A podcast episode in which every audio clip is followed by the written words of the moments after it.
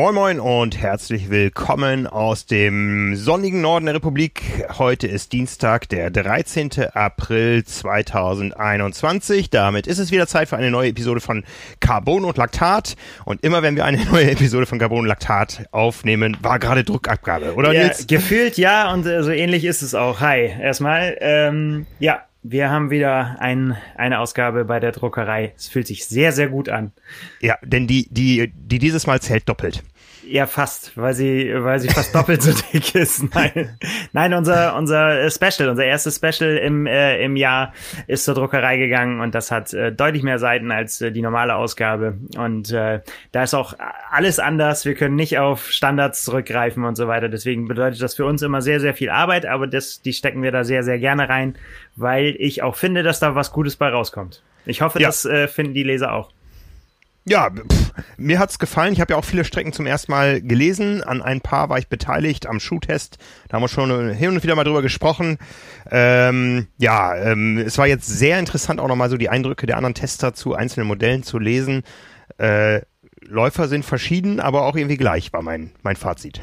Ja, und ich finde es halt auch total äh, spannend, wie viel man wirklich aus einem Schuh auch äh, rauslesen kann, wenn man, ja. äh, wenn man sich auskennt und vor allen Dingen, wenn man viele verschiedene Modelle parallel läuft und äh, auch einfach Erfahrung gesammelt hat über Jahre, dann äh, kommt da halt auch mehr bei raus. Dann, das ist was anderes, als wenn man einen Schuh anzieht und sagt so, ich laufe den jetzt einmal und sagst so, ja, ist halt ein Schuh. So, so geht es den meisten am Anfang. Ne? Dann kann man vielleicht noch sagen, ja, der, ist, der fühlt sich mehr gedämpft dann als der andere. Aber so wirklich dann so Feinheiten rauszufühlen und so, das ähm, ist schon nicht so einfach. Das braucht ein bisschen Erfahrung und äh, ja, das ist da auf jeden Fall alles eingeflossen. Ja, ich habe ja immer schon gesagt, ich bin im Testmodus und den werde ich auch so bald nicht verlassen. Ich habe mir so ein paar Schuhe rausgepickt, wo ich nochmal mehr zu wissen will, auch mit ein paar Metriken. Wir haben die Tage schon drüber gesprochen. Ich bin da eifrig dabei, mit dem Stride auch mal zu messen, ob sich äh, Gefühl und Realität da irgendwo annähern oder ob es doch meilenweit auseinanderklafft.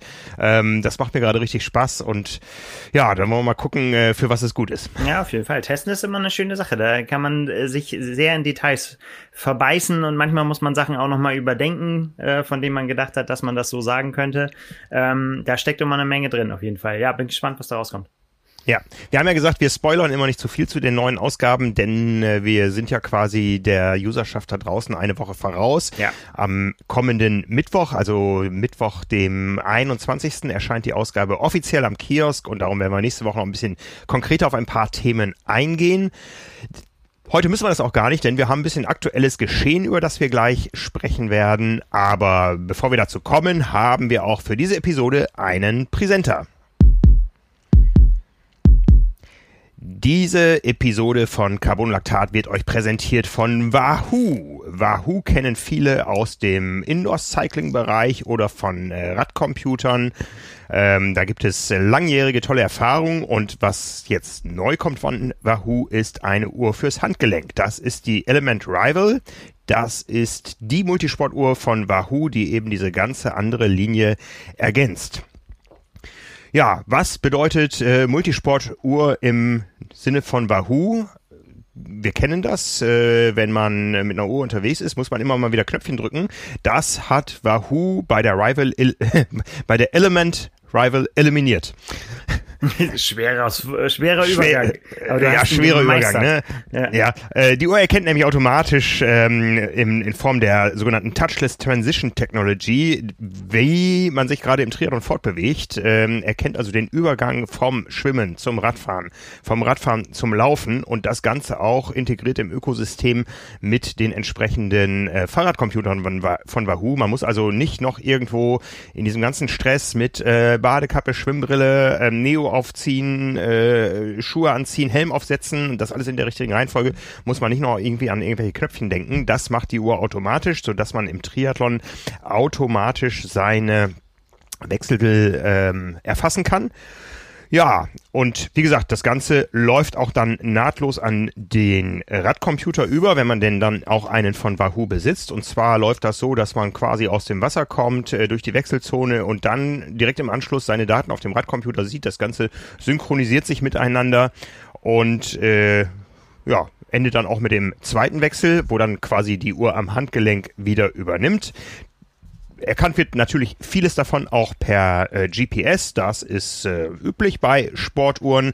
Der GPS-Modus von Wahoo, der verspricht, oder es verspricht zumindest der Hersteller, eine Laufzeit von 24 Stunden. Also auch für die Altersklasse M85 auf der Lang Langdistanz geeignet.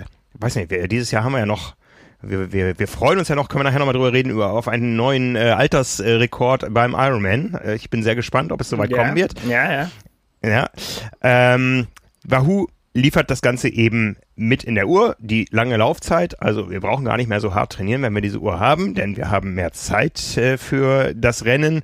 Äh, der, die Herzfrequenz wird äh, vorzugsweise gemessen mit dem äh, TKX Herzfrequenzgurt, ähm, der auch Laufdynamikparameter erfasst. Das ist ja das, wo ich gerade am Testen bin. Was verra verraten die Metriken zum Gefühl des Laufschuhs? Da haben wir eben schon drüber gesprochen. Integriert ist das Ganze natürlich auch in die üblichen Plattformen Training Peaks oder Strava. Wir wissen alle, wenn es nicht auf Strava ist, dann hat es nicht stattgefunden. ja, mittlerweile findet ja alles statt, auch Spaziergänge und äh, einmal aus dem Fenster gucken und so weiter. Man kann ja alles eintragen. ja, ja. So. ja.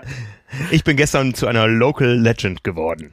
Bist Sehr du das auch schon mal? Nee, äh, weil ich kein Segment habe, aber sonst wäre ich das garantiert, weil ich hier wirklich immer ganz stumpf immer meine äh, selbe Runde oder beziehungsweise rein und raus Strecke oder raus und rein Strecke laufe. Und äh, ich kann, da ich da niemanden treffe so häufig, äh, kann ich mir nicht vorstellen, dass ich das nicht wäre, aber ich bin auch zu faul, das einzurichten, bin ich ganz, äh, ja, Vielleicht mag ja mal jemand ein Segment einrichten für mich, wenn ihr, wenn ihr mir folgt. Ihr seht ja, wo ich immer unterwegs bin. Da wäre ich hart überrascht, wenn ich da auf einmal das angezeigt kriege. Ja, ja, ja. Schon die Community ja. mal eingespannt.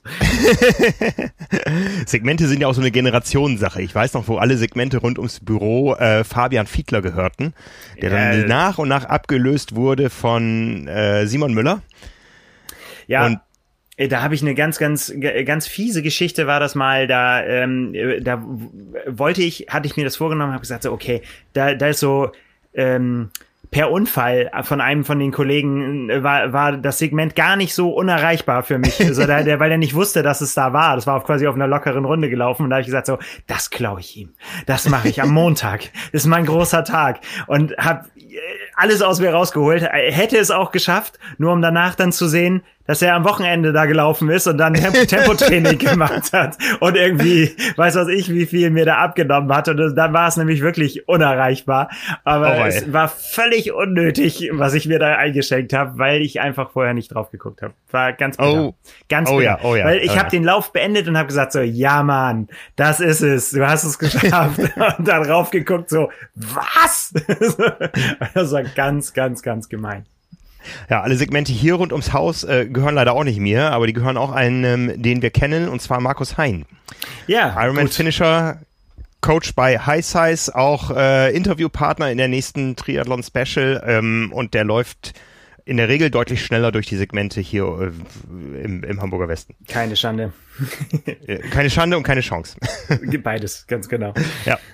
Naja, aber zurück äh, zu den großen Sportlern wie Markus Hein. Äh, wie gesagt, der war auf Hawaii am Start. Äh, Ironman-Weltmeister Jan Frodeno auch auf Hawaii oft am Start, wieder in der Vorbereitung, ist einer derer, die die Wahoo Element Rival nutzen. Äh, die Ironman Weltrekordhalterin Heather Jackson, so wird sie zumindest von Wahoo bezeichnet. Ähm, deine, deine große Favoritin, wir sprechen gleich noch über sie. Ja, ja.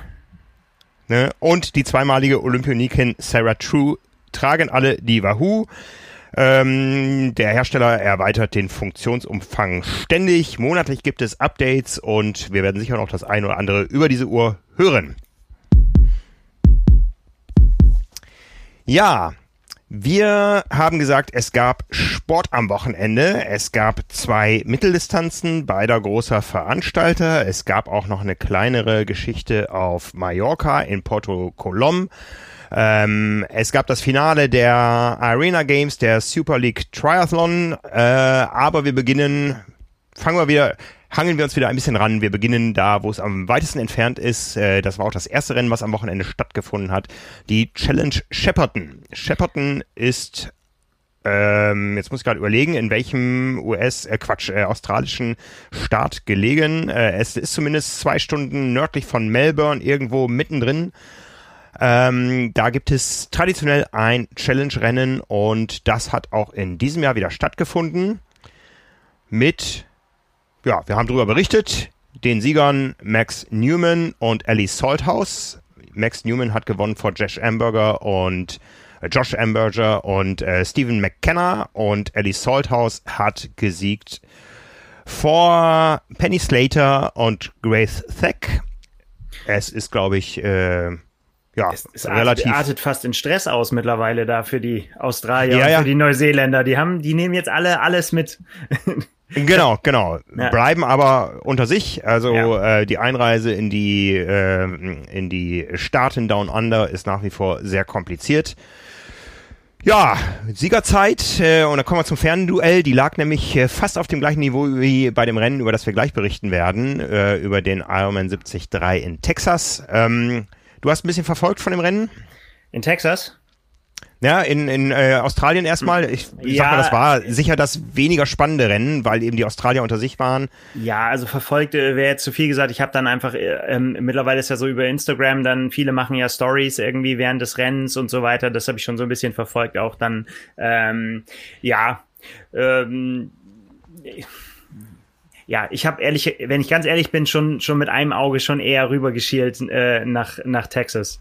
Also ich meine, ich finde immer, was ich was ich was ich so im Vorfeld, ähm, ich verfolge viel, was Josh Amberger macht, weil ich es einfach äh, cool finde, was er auf äh, in seinen Social Media Kanälen macht. Und da bin ich jetzt wieder überrascht. Ich habe schon vorhin ganz traurig zu dir gesagt, der Race äh, Race Report ist noch nicht online von Josh. jetzt bei der Aufnahme können wir noch nicht draus äh, zitieren. Ähm, aber was ganz großartig war, vorher hat er gesagt, weil er äh, weil ihm langweilig war auf dem auf dem Weg dahin, hat er eine äh, astreine ähm, Review gemacht von seinem Mietwagen als Story mit, ich weiß nicht wie viel ausgeschriebenen Sachen. Der hat so einen so einen, äh, Lieferwagen nur noch gekriegt, irgendwie so, mit, mit Holz hinten ausgeschlagen und so weiter. Und äh, als, als wenn er bei Automotorsport volontiert hätte, hat er, hat er die Vor- und Nachteile seines Lieferwagens mit, hat sein Rad reingeschmissen und hin und her und Koffer und ganz fantastisch und der Geruch der, der äh, Spanplatten macht ihn total verrückt und so. Also es war einfach großartig. Die Story war wunderbar. Ich glaube, wir müssen ähm, äh, mal da mal eine Anfrage schauen, ob der nicht nach seiner Karriere für uns als Ozeanien-Korrespondent tätig werden will, weil ja. äh, auf jeden Fall ein großes Schreibtalent, ja. ja. Hat er auch sein Karmageddon erlebt. Ähm, das gibt es gerade auch auf Hawaii, da kommen wir später noch zu. Ja, so ungefähr. Aber ja. er war dann ganz begeistert. Er war auch ein bisschen traurig, als er ihn dann abgeben musste zum Schluss wieder. Aber ähm, ja, das war. War wirklich, wirklich gut. Also das ja. war eine Sache, die ich verfolgt habe und ich habe es ähm, vorhin dir auch schon gesagt, der schönste Triathlet der Welt, äh, wie ich ihn immer nenne, Levi Howard, war wieder mal nicht zufrieden mit seinem äh, mit seinem Rennen, äh, hat beim Schwimmen den Anschluss äh, verloren. Ich sage immer, der schönste Triathlet der Welt ähm, und das das fällt Männern häufig ja nicht, äh, nicht so leicht von anderen Männern zu sagen, dass sie fantastisch aussehen.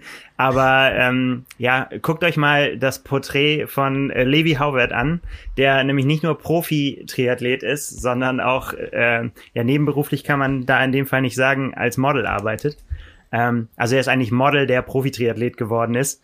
Und äh, ja, was soll man sagen? Da äh, kann man nichts mehr sagen, wenn man diesen Mann sieht. Okay. Ja. Okay, aber wie gesagt, wir sind ganz ehrlich, unser Augenmerk lag eher in Texas, weil dort äh, das Starterfeld ein bisschen interessanter war, auch aus deutscher Sicht, drei deutsche Profis am Start. Texas das große Corona-Wunderland, sage ich mal. Äh, alle Restriktionen irgendwie, ähm, zumindest wird's proklamiert, aufgehoben.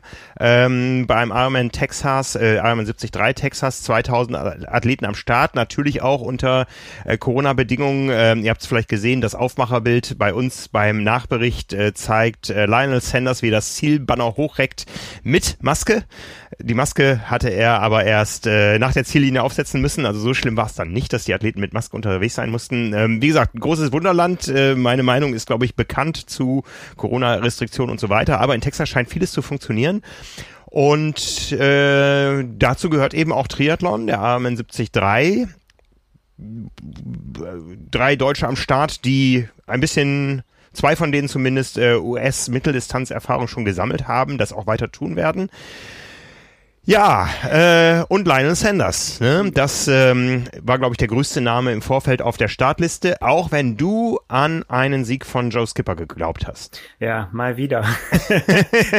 ich äh, ich lasse mich immer wieder von den Leuten, äh, die die am meisten äh, trommeln vorn und lasse ich mich immer mitreißen und denke immer so, ja, jetzt äh, diesmal wird's was. Nein, es ist äh, ja ist nichts geworden. Ähm, aber zu Joe Skipper kommen wir vielleicht nachher noch äh, mit seiner Platzierung. Ja, ich fand fand ähm, tatsächlich war die Aufregung schon äh, groß vor dem Rennen, weil äh, das natürlich einfach auch jetzt, und das liegt ja einfach in der Natur der Sache, überall, äh, wo gestartet werden kann, wird auch gestartet und dadurch entstehen gerade hier Startfelder, die extrem, extrem gut sind. Das muss man, äh, muss man schon sagen und deswegen kriegt auch so ein Rennen dann auch so eine große Aufmerksamkeit, auch von uns. Aber ich habe so dermaßen gelitten daran, dass es keine Live-Bilder, kein mhm. Ticker, mhm. nix. Also wir sind da tatsächlich, kann man ja ruhig mal auch so, wir sind dann tatsächlich genauso, stehen genauso wieder äh, wie, wie die Zuschauer davor und sagen, wir würden es gerne sehen, wir würden es gerne verfolgen, aber müssen uns dann auch die Informationen zusammenklauben irgendwie während des Rennens. Und das war sehr, sehr, sehr mühsam diesmal. Ja, ja, ja. Ähm, weil auch der, ja, der Ironman Tracker nicht wirklich funktioniert hat hat, glaube ich, für fünf Minuten Sam Long als, als Sieger äh, angezeigt, was äh, er nicht war. Und äh, mhm. äh, das war schon schwierig. Ja, also das muss ja. man schon sagen. Deswegen habe ich, also ich habe gelitten, weil ich hätte das gerne gesehen, weil das Rennen an sich ähm, hat ja alles hergegeben um, um ja. da sehr, eine sehr unterhaltsame äh, Übertragung sich anzugucken. Ja, ich meine, wir sind im Jahr 2021. Ja, ähm, wenn man sieht, wie zum Beispiel die PTO gerade Gas gibt in Sachen äh, Digitalisierung und Datenverfügbarkeit und so weiter. Äh, wir sind in den USA, äh, wo Triathlon ja wirklich etabliert ist, wo Ironman zu Hause ist. Ähm, wir sind in Texas, ja, ähm, da kann jetzt auch Corona, Covid, was weiß ich, irgendwie keine Ausrede sein, dass ähm, das wirklich so mittelalterlich noch läuft, was die Ergebnisse betrifft, ja. Auch, auch, auch so die, die Datenverfügbarkeit, äh, es gab ja auch so gut wie keine Zwischenzeiten äh, beim, beim Radfahren, ja. Also das, da, da waren ja, da waren ja gefühlt Stunden dazwischen. Ähm, also das kann man sicher und das zeigen viele andere Veranstalter, dass man das deutlich besser machen kann heutzutage. Und dann eben auch, wenn das Ding durch ist, äh, irgendwie so eine Unklarheit zwischen Ticker und äh, nicht verfügbaren Ergebnislisten, widersprüchlichen Ergebnislisten irgendwie. Also, hm, ja, soll, soll sich jetzt echt nicht so Mimimi anhören und so weiter, aber es ist halt, äh, wir, wir also ich habe es ja vorhin schon gesagt, wir leiden da wirklich drunter, weil wir wollen ja, ja. möglichst gut und präzise und schnell das, äh, das anbringen und ähm, ja, war in diesem Fall halt leider nicht möglich. Ähm, ja, aber ja, wie, wie gesagt, ich glaube, es war, war auf jeden Fall so, was man jetzt dann im Nachhinein, wenn man sich rekonstruiert, auf jeden Fall ein sehr, sehr spannendes Rennen. Ja, weil, ja. Äh, weil sich total viel getan hat. So, ja. Ja. Also, fassen wir den Rennverlauf kurz zusammen. Ben Kanut, wie erwartet, äh, der überragende Mann beim Schwimmen. Ja, auf dem Rad. Ähm, äh, ja, da muss man dann äh, genau reinlesen in die Details. Also Lionel Sanders hat da sicher eine tragende Rolle gespielt. Auch Joe Skipper, ähm, auf den wir ja, wie gesagt, zu sprechen kommen wollten, ähm, hat ordentlich Gas gegeben. Auch zwei Deutsche haben sich mal an der Spitze gezeigt. Und zwar äh, Andreas Dreiz, das kennt man von ihm. Beim Schwimmen eher ein bisschen zurückhaltend auf deinem Rad, dann richtig gut. Und dann wartet man noch immer auf das Rennen, wo es beim Laufen mal so richtig zündet bei ihm. Ja, aber er war zumindest am Ende des äh, Radfahrens vorne mit äh, einer Fünfergruppe. Ja, Lionel Sanders hat es am Ende gemacht. Ähm, sich beim, beim Laufen früh entschieden, das Heft in die Hand zu nehmen und äh, das ist ja jetzt auch nicht unbedingt ähm, so erwartbar, dass es dann auch bis zum Ende durchgeht, aber es hat gereicht, ja, und äh, hat sogar am Ende noch ein bisschen Boden gut gemacht. Es gab dann noch äh, ein, ein kleines Comeback eines Ben Canute, der äh, Sam Long noch wieder äh, überholt hatte. Ja. Kurz vor Schluss. Ähm, so dass das Ergebnis eben äh, erstmal nordamerikanisch sich liest. Äh, Lionel Sanders vor Ben Canute, Sam Long und Matt Hansen, also ein Kanadier vor drei US-Amerikanern. Dann der erste Deutsche, Andreas Dreiz, äh, dazwischen gemogelt, zwischen die Deutschen hat sich dann noch Bart äh, Nutz äh, dazwischen gemogelt, äh, vor dem Hinblick, dass äh, das auch lange aus äh, den Daten, die uns zur Verfügung standen, nicht, nicht äh, klar war. Ähm, Bart Anutz, der Belgier, auf Platz 6 vor Markus Herbst und Neuprofi Frederik Henes. Ja. Ja, um die Top 10 zu komplettieren, äh, Justin Metzler auf Platz 9, Michael Weiß aus Österreich auf Platz 10. Das Ganze in einem Ablauf von ungefähr neun Minuten, die Top 10. Ja. Und was ich echt ähm, sehr spannend fand, war, dass, dass Linus Sanders auch so taktisch, glaube ich, ähm, sehr clever geworden ist, weil er äh, sich ja relativ früh auch an der an der Spitze dann wiedergefunden hat. Ne? Das ist ja das, was er an, wo er immer quasi seine Renngestaltung, die muss er einfach so hinnehmen, dass er beim Schwimmen Rückstand hat. Da arbeitet er zwar kontinuierlich dran, aber wird er nicht nie ganz vorne aus dem Wasser kommen, äh, wird dann immer aufholen müssen. Und das hat er sehr sehr früh geschafft, eigentlich schon, äh, zumindest auch so, dass er dann nach vorne gefahren ist und das hat man dann aus äh, aus anderen bei bei Talbot Cox zum Beispiel, der ihn begleitet, der hat in seiner Instagram Story zum Beispiel geschrieben, Lionel lässt dich zurückfallen äh, und hat zu ihm gesagt irgendwie so, hey, ich werde die anderen jetzt nicht ziehen, ne? Sondern hat sich dann quasi so an Position zu, Position 5 zurückfallen lassen und hat dann gesagt, so Jungs, jetzt macht ihr mal. So, ne, ich bringe euch jetzt nicht, weil wohl übler Gegenwind, ähm, dann da wirklich in eine gute Ausgangsposition und hat sich dann auch mal gesagt, so, nö, wenn wir jetzt hier alle beisammen sind, dann wollen wir mal gucken, weil er sich vielleicht auch einfach seiner Laufstärke äh, dann ja dann doch ähm, offensichtlich bewusst schien. Aber auch er hat gesagt, er musste um jeden Inch kämpfen und äh, dass er das nicht geschenkt bekommen hat. Und du hast es vorhin gesagt von Ben Canute, der ja noch wieder nach vorne gekommen ist. Ähm, äh, auch da hat sich ja innerhalb denn des, des Rennens ja total viel äh, getan. Matt Hansen ist ja auch einer, der immer, der, der nach vorne durchlaufen muss. Und mhm. ähm, ja, und, und wer das extrem hinlegen musste, war eben Sam Long, der vorher ja einer der großen Protagonisten war, der mit seinen Videos ja mächtig trommelt und sagt, er hat die stärksten Beine im Triathlon und äh, das Ganze ist auch immer, er hat auch irgendwie in seinen Stories auch immer dann zwischendrin holt er das auch wieder auf dem auf dem Level und sagt, hey, wir mögen uns alle und wir respektieren uns alle, aber das gehört auch irgendwie ein bisschen mit dazu mal ein bisschen auf die Kacke zu hauen äh, auf Deutsch und das macht er dann auch immer wieder. Also äh, irgendwann reitet es ihn auch wieder, dem muss man, glaube ich, wirklich nur ein Mikrofon oder eine Kamera vor die Nase halten und dann haut er auch einen raus. Aber er hat da eben auch ähm, beim Radfahren das rausgehauen. Ne? Er ist in äh, 1,59, 58 war seine Bikezeit ähm, und er ist halt wirklich von einer echt ja, sagen wir es, schwachen Schwimmposition halt wirklich ganz, ganz, ganz nach vorne gefahren und mhm. hat dann, äh, ja, äh, da sehr, sehr viel Körner lassen müssen, um da nach vorne zu kommen. Und dann hat's beim Laufen halt eben nicht für ganz vorne gereicht, aber ich meine, da läuft halt auch Linus Sanders vorne weg, ne? Und gut, dann wurde halt eben ganz kurz vor Schluss von Ben Canute noch äh, abgefangen. Aber auch das finde ich cool, ne? Weil äh, Ben Canute hat ja, ich mag halt solche Geschichten, wenn man vorne war, man wird überholt, man fällt zurück. Und wenn du es dann aber noch schaffst, dran zu bleiben und mental so stark zu bleiben, so wie Lucy Charles Barclay auf Hawaii, ne? Dass wenn du eigentlich, du, du bist schon es fängt an, dass du durchgereicht wirst und dann musst du halt die Entscheidung treffen. Musst halt sagen, so, ja, entweder gebe ich es jetzt verloren oder ich, oh, ich laufe halt weiter und guck, ob der nicht vor mir dann doch nochmal einbricht. Und hm. äh, war spannende Szenarien auf jeden Fall. Also ja. äh, das habe ich mir notiert. Also äh, Ben Canute fand ich stark drangeblieben. Dann ja Matt Hansen auch stark gelaufen, aber hat, da hat's halt nicht gereicht. Das ist halt auch seine seine ja seine Renngestaltung, zu der gezwungen ist, ne? Ja, ja, ja. ja. Sicher auch bei Andreas Dreiz, ja. Also äh, bärenstarker Radfahrer, ja, und ja. er hat gesagt, ähm, der ist ja, also äh, da, da kann man ja auch nur seine Zusammenfassung, die er noch gegeben hat, ist halt, dass er, dass er das durchaus als soliden Start seiner seiner US-Tournee äh, sieht, die er sich vorgenommen hat, ähm, aber dass er einfach nicht die Kraft äh, hatte, um da jetzt äh, Vollgas mitgehen zu können. Und da würde ich sagen, ist auch wirklich nicht verwunderlich. Ich meine, der hat äh, Trainingslager auf Gran Canaria, dann über Ostern nach Hause, dann Anreise in die USA, mhm. keine, mhm. keine Zeit, sich zu akklimatisieren und dann da Vollgas rennen. Also da würde ich auch, das würde ich auch als sehr solide bezeichnen und äh, bin sehr gespannt, was dann noch so kommt. Ja. Weil ich glaube nämlich, dass er richtig gut drauf ist. Ja, ja, und vor allen Dingen äh, sammelt der Rennpraxis, ne? Also das tun viele andere gerade nicht, ja. Und ja. Äh, vielleicht findet er irgendwo das Rezept. Ne? Lassen wir uns mal überraschen. Die beiden anderen Deutschen, Markus Herbst, äh, Frederik Henes auf Platz 7 und 8, ähm, kann man auch sagen, ja, Respekt, ne? In so einem Feld, klar. Also ja. ähm, äh, auch da ja auch wirklich beim beim Radfahren auch eine große Rolle geschrieben. Haben auch beide gesagt, dass sie happy äh, sind absolut damit.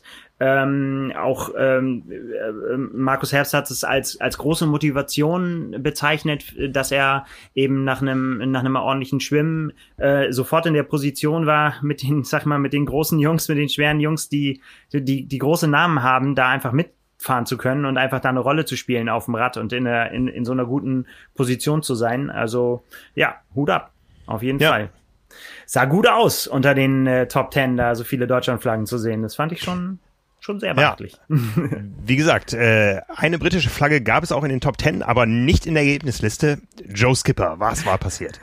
ja, ähm, darauf musste man dann tatsächlich warten. Also auch das war wieder was, was man, wo man zwischendrin ja nicht Bescheid wusste, wenn man es nicht gesehen hat. Aber da auch Shoutout geht raus an Talbot Cox. Der hat in seiner Story schon unterwegs gesagt, dass ähm, ähm, Joe Skipper zwar vorne mitfährt, aber dass er noch eine fünf Minuten Zeitstrafe zu verbüßen hat.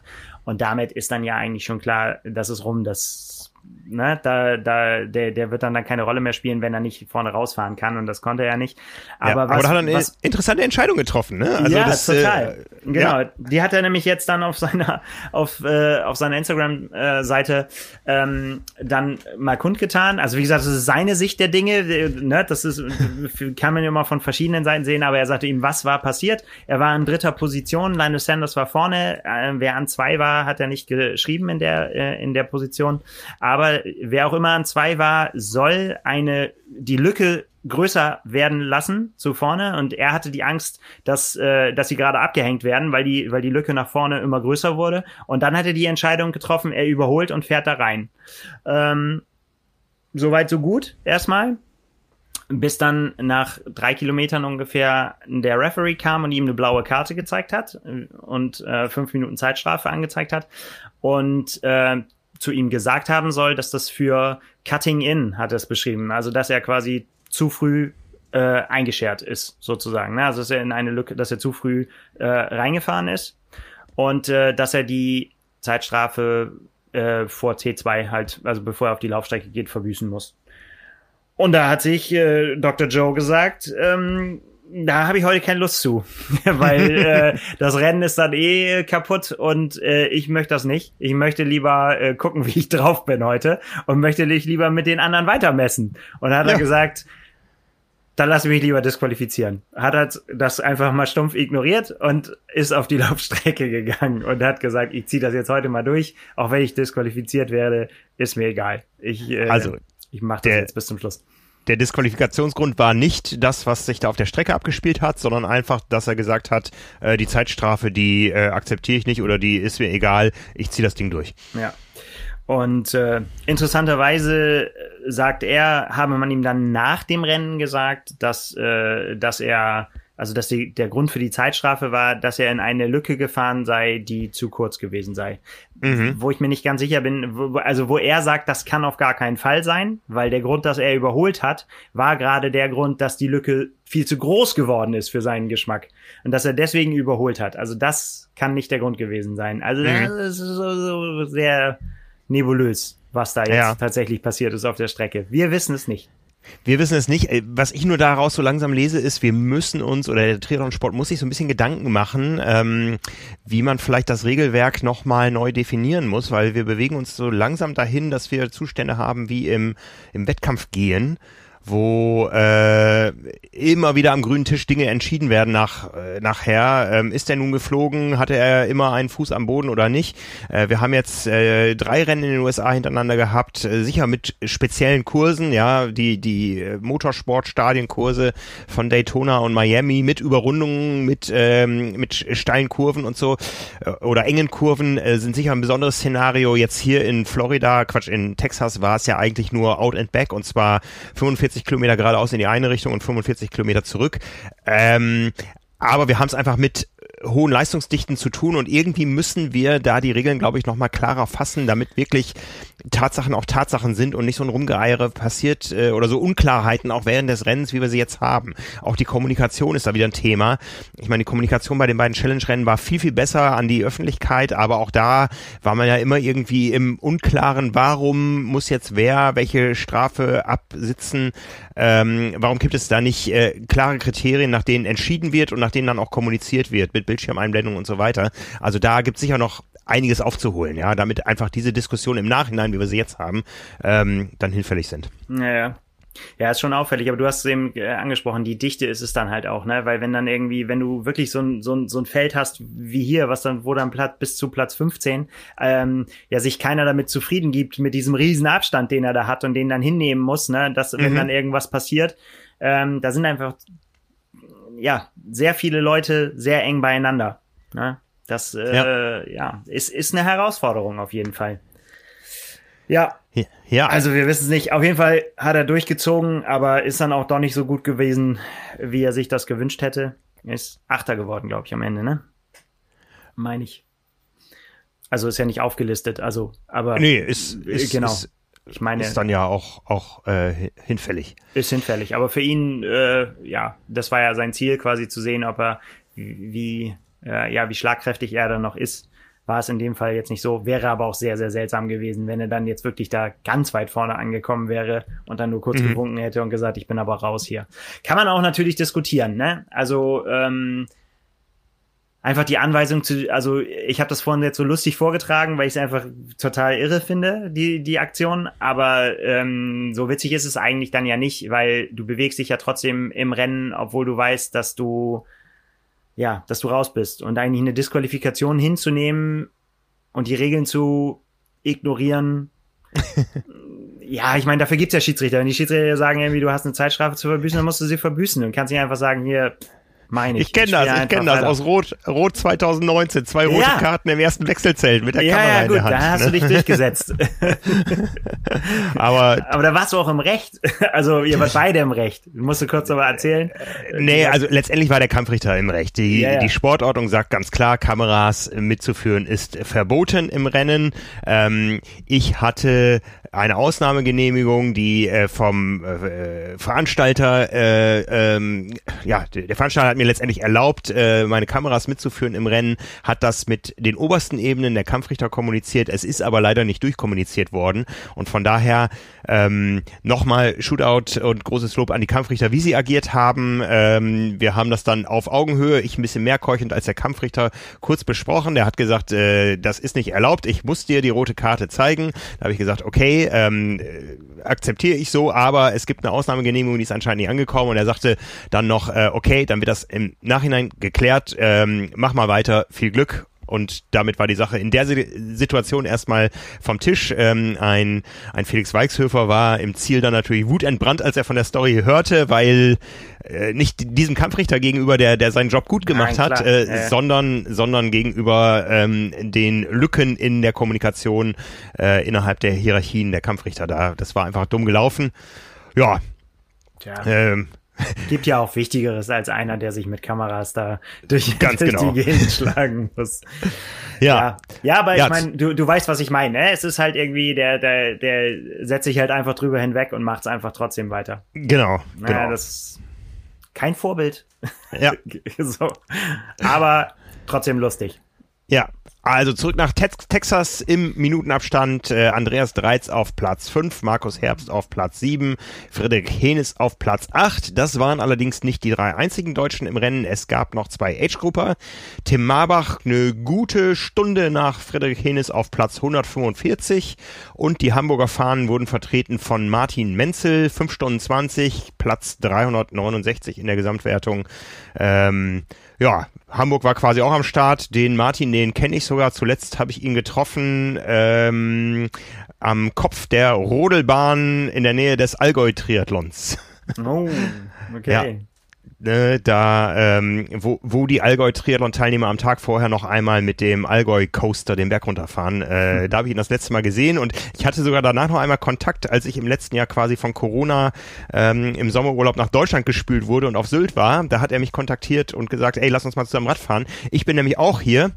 Der ist nicht umsonst in Texas, der arbeitet da. Ähm, und äh, er war im letzten Jahr irgendwie auf Sylt, weil er nicht in die USA zurückreisen konnte in der in der äh, großen Corona-Krise und von daher waren wir gleichzeitig auf Sylt, haben es aber nicht mehr geschafft, uns zum Radfahren zu treffen. Jetzt Fahnen hochgehalten. Ja, also wir haben natürlich auch noch den Frauenbericht äh, nachzuliefern. Deutsche Frauen waren nicht am Start. Sky Mönch hat gewonnen vor Jenny Metzler, die für Südafrika startet, Sophie Watts und Heather Jackson, deiner großen Favoritin, die ebenso wie Joe Skipper ebenfalls nicht gewonnen hat. Ja, ja, bei Heather Jackson äh, war aber das Grund trotzdem, war trotzdem ein Grund für ein äh, tanzendes Emoji, weil sie gesagt, sie ist immer, immerhin einen Tag früher als in Miami aus dem Wasser gekommen, so gefühlt. Ja, auch bei ihr ist es so, dass äh, das Schwimmen dann auf den kürzeren Distanzen tatsächlich dann auch ihre Achillesferse ist. Sie musste immer weiter äh, sich nach vorne arbeiten und das hat sie in dem Fall auch getan. Ich weiß gar nicht, sie ist, glaube ich, als Zehnte oder so aus dem Wasser gekommen und äh, hat sich dann auch Stück für Stück nach vorne gearbeitet aber sie hat sich halt auch gedacht, es ist April, nicht nervös werden. Im Oktober kommt es drauf an. Ne? Da ist Hawaii, da will sie richtig rocken und da will sie gewinnen. Und äh, das wird sie dann da zeigen müssen. Also von daher, sie ist sehr zufrieden mit ihrem Stand jetzt gerade. Ja, das ist doch schön, wenn man das im April sagen kann. Ne? ja, auf jeden Fall. ja, ja, aber man guckt ja immer dann doch, wenn man dann denkt, immer so, man, man kann ja in die Athleten auch nicht reingucken, ne, wie sie äh, vorher sind. Man weiß, das ist ja auch immer nur Mutmaßung, wie sind sie drauf und so weiter. Und manche tun halt überhaupt nichts raus, manche kehren ihr Innerstes total raus und äh, sagen alles offen und ehrlich, wie der Stand ist und so. Aber sie hat für mich ähm, in der letzten Woche definitiv das beste und motivierendste Trainingsvideo abgeliefert, was YouTube so hergibt in Sachen äh, Triathlon äh, auf ihrem Das ist Kanal. umstritten, diese Meinung. ja, das, äh, das ist also ähm, die ersten 30 Sekunden, das, da muss man quasi so ein, wie, so ein, wie so ein Warnschild drauf machen. Ähm, enthält äh, ja, Auswurf von Körperflüssigkeiten und äh, äh, Schimpfwörter aneinandergereiht. Ähm, ja, also sie hat sich beim Training äh, gefilmt oder filmen lassen und ähm, völlig ungeschminkt und hat gezeigt, äh, wie, wie hat sie gesagt, so, so, so äh, Training ist nicht immer hübsch, man sieht nicht immer gut aus beim Training. Und das kann man definitiv so sagen, aber mir ging es danach so, also sie, sie, sie zeigt halt ihre Intervalleinheiten auf dem Rad, erklärt das und so weiter und auch beim Laufen. Und sie tut wirklich alles raus, bis hin zum Erbrechen, kann man so sagen, äh, nicht nur im übertragenen Sinn, sondern auch im realen. Und äh, mir geht es so, wenn ich was sehe, dass ich dann denke so, wow, da quält sich jemand richtig. Und zwar richtig bis zum Ende. Und ich finde, das stellt so die, das, was man selbst vielleicht so von sich als quälen bezeichnen würde und denken würde, so, boah, heute habe ich es mir aber eingeschenkt, irgendwie so im Training ähm, stellt das vielleicht nochmal auf eine andere Stufe. Also, weil, weil, also im, im Rennen quasi alles rauszutun und dann im Ziel zusammenzubrechen und sich vielleicht auch übergeben zu müssen oder so. Ja, das würde ich sagen, das kennen wahrscheinlich viele von uns. Wenn man das im Training schafft, dann äh, nötigt mir das höchsten Respekt ab und mir mich motiviert das, dem äh, nachzueifern. so. Ja, ist das, ist das ein Unterschied, ob man das beruflich macht oder privat? Das, äh, das sich so zu quälen? Nee, glaube ich nicht. Meinst du? Ich weiß es nicht, ne? Also. Also glaubst du, dass die Motivation, wenn man sagt, ich muss das machen, äh, weil ich damit mein Geld verdienen, höher sein sollte oder könnte? Das glaube ich naja, nicht. Naja, na, ich glaube eher, weil, weil danach nicht äh, Beruf, Familie, Kinder warten, sondern äh, ja. Recovery Boots. Klar. Das ist ne? natürlich, äh, aber trotzdem hast du ja, wenn du eine All-Out-Einheit hast, hast du eine All-Out-Einheit. Ja. Egal, was danach auf dich wartet. Das sollte dann in der Einheit erstmal keine Rolle spielen. Das ist ja eine Wohl Frage, wahr, ne? was, man, was für Ziele man sich setzt. Wenn du, wenn du was willst, wofür solche Einheiten notwendig sind, dann musst du sie auch durchziehen. Wenn, ja. wenn, wenn du sagst, mir egal ist, wenn nur Spaß an der Freude, dann brauchst du die ja nicht machen. Dann ja, ja. danach auch äh, locker. ja. ja. Ja, ich hatte, ich hatte am, am, am Sonntag ein ähnliches Erlebnis, also nicht ganz so schlimm, aber ähm, ich hatte das Gefühl, ich muss es mir mal wieder richtig einschenken im Training. Äh, Hintergrund war, nach der Verschiebung von Hamburg habe ich gedacht, jetzt kannst du mal ein paar Tage rausnehmen und musst nicht das große Osterspecial mit bis zu viereinhalbstündigen äh, Radeinheiten Indoor fahren und habe es ein bisschen schleifen lassen. Und dann hatte ich am Sonntag das Gefühl, ah, oh, jetzt machst du mal irgendwas, was du nicht alle Tage machst. Und ich bin Halbmarathon gelaufen mit dem Ziel, ähm, zügig anzulaufen, die ersten zehn und dann zu gucken, was geht. Ja, und ich bin tatsächlich in der zweiten Hälfte 20 Sekunden schneller gelaufen pro Kilometer, habe aber so bei Kilometer 18 gemerkt, dass es vielleicht nicht falsch gewesen wäre, auch an Getränke und Zucker zu denken. Sehr schön. Äh, ja, also bis Kilometer 18 war es echt gut und dann ähm, stehst du vor so einer Entscheidung, entweder ziehe ich das jetzt durch in diesem Tempo. Und ich sag mal, das ist ja immer noch ein Tempo, ich muss immer bei sowas an Simon denken, der kann das nochmal eine Minute schneller pro Kilometer. Ähm, aber es fühlte sich schnell an und entweder, du überlegst dann, entweder ziehe ich das in dem Tempo durch und dann weiß ich, aber da geht's mir hinterher richtig Käse. Oder ich komme vielleicht eine Minute später zu Hause an und es geht mir okay. Ja? Also da habe ich mich auch dann für, für, für die erste Variante entschieden, habe gedacht, nee, jetzt willst du mal gucken, was da am Ende steht. Mal für dich persönlich ein eigenes kleines Zeichen setzen, so ähm, Halbmarathon im April, was ja, wo, wo, wo steht man irgendwie? Also es war jetzt nicht perfekt gepaced, da hätte ich auf der ersten Hälfte mehr, mehr anziehen müssen. Aber das war hinterher so ein Gefühl, äh, wo ich jetzt ähm, das vor Augen habe, wie Heather Jackson ausgesehen haben muss. Ja, sehr gut. ist natürlich gleich äh, aus mehreren Gründen kann ich natürlich sagen, äh, herzlichen Glückwunsch fürs Durchziehen. Ne? Das ist finde ich immer finde ich immer gut. Dann äh, vielen Dank dafür, dass du als schlechtes Beispiel für eine meiner jetzt müssen wir doch spoilern. Ähm, ich habe äh, für die äh, für die Special Ausgabe die größten Fehler im Lauftraining aufgeschrieben. Einer davon ist Komme ich drin äh, vor? Genau. ja, unbewusst. Also du, äh, vielen Dank dafür, dass du mir mal das Beispiel lieferst dafür. Äh, ein ein Punkt darunter ist halt, äh, den Bedarf zu unterschätzen und die Versorgung äh, schleifen zu lassen im Training, weil im Rennen macht sich da jeder drüber Gedanken oder sollte sich jeder drüber Gedanken, aber im Training äh, lässt man es dann doch vielleicht schleifen. Und das muss man leider sagen, deswegen alles falsch gemacht, weil das natürlich diese, diese, nicht, dass du durchgezogen hast, sondern diese Unterversorgung dir wahrscheinlich äh, die Regeneration ja. kaputt gemacht hat oder auch deine nächsten Einheiten. Äh, ja, die nächste Einheit gab's noch nicht. Das Ganze ist jetzt zwei Tage her. Die nächste Einheit wird dann heute Abend unser Live-Ride. Ähm, Wäre aber auch nicht möglich gewesen. ja, eben. so. ne? Also, schön. Alle machen Fehler. Ja. Sehr gut. Ja. Aber, aber was ich bei sowas immer bewusst mache, ist, ähm, ich laufe bis Kilometer 10,5 und dann drehe ich um sodass es auf dem Rückweg keine Shortcuts gibt. Ja. Das heißt, der Lauf wird, auch wenn es am Ende mit Gehen endet, auf jeden Fall Halbmarathon lang okay, ich hatte ein Telefon dabei, ich hätte Hilfe rufen können, aber ähm, das mache ich dann schon, dass ich sage, ähm, also nicht, dass es dann irgendwie so eine, so eine Weichei-Ausstiegsmöglichkeit gibt. Ähm, ja, das ist schlecht. Da kann ja. ich mir auch nicht freisprechen. Die, da, das äh, setzt mir auch immer zu. Ich denke ja. dann zu viel darüber nach, dass ich das könnte. Ja, also diesen, dass der, dass mir die, dass ich diese Möglichkeit hätte. Wenn, wenn man ja. sie nicht hat, ist besser. Das ist, nee. äh, das, das passt. Ja, ja. An was musst du immer denken, wenn die Unterzuckerung einsetzt? Was geht dir durch den Kopf, was du gerne jetzt hättest? Ähm, also es, es fing damit an, dass ich gerne was getrunken hätte und äh, was hätte ich gerne gehabt? Boah, ähm, also ich, ich war, glaube ich, so, äh, nicht, dass ich es in der Situation unter Belastung hätte trinken können, aber ich habe mich auf einen Kaffee mit Zucker gefreut und das gibt es selten bei mir. Es gibt viel Kaffee, aber selten mit Zucker. Bei mir ist es so richtig mit Milchschaum, Milchschaum ja. und Zucker. das finde ich ganz widerlich, aber gut. Ähm, bei mir ist es immer Kinderschokolade. Ich muss dann immer an, an Cola und Kinderschokolade denken wenn äh, dann ist, weiß ich, dann jetzt geht's richtig bergab. Und wenn ich okay. dann gleichzeitig noch Bock auf was Salziges habe, dann war, dann war alles ja. aus. Ja, ja, ja, ja, ja. Ja, ja. habe ich glaube ich auch schon mal erzählt, habe ich mal, ähm, dieser Punkt war bei Paris-Roubaix gekommen, beim, bei, als ich das mal mitgefahren bin, die, die Variante, die, die Hobby-Variante. Da gab's an der Verpflegungsstation, äh, gab's diese belgischen Waffeln mit ganz viel Zucker drin und Schmelzkäse-Ecken. Und dann habe ich den Schmelzkäse auf die Zuckerwaffel rauf geschmiert, oh. weil, ich, weil ich gleichzeitig äh, süß und salzig brauchte. Oh, oh, ja. oh. Ja. Ja, geht, geht auch mit, äh, mit luftgetrockneter Salami und Cola habe ich, äh, ähm, ja, dann kann man aber das, das kann man nicht runterschlucken, das muss man ausspucken, als so als Profi-Tipp. Ja, ja. Ich weiß noch, das, das, das äh, so langsam verschwimmen ja so ein paar Erinnerungen an den Triathlon, aber ich weiß noch, die Zielverpflegung bei meiner ersten, äh, nein, das war die zweite Langdistanz, bei meinem ersten Start in Rot waren KitKat-Riegel und zwar schon ausgewickelt. Mm. Ja, in großen Schüsseln. Das mm. heißt, man, hm. man, man hatte keine Arbeit, ja, keinerlei Energieverlust auf dem Weg zum Riegel. Man musste nur in diese Schüssel greifen und so einen Riegel raus rausnehmen und noch mit letzter Kraft in den Mund schieben. Ähm, ja. Und das ist dann auch eine, eine Bewegung, die durchaus noch äh, zyklisch ablaufen kann.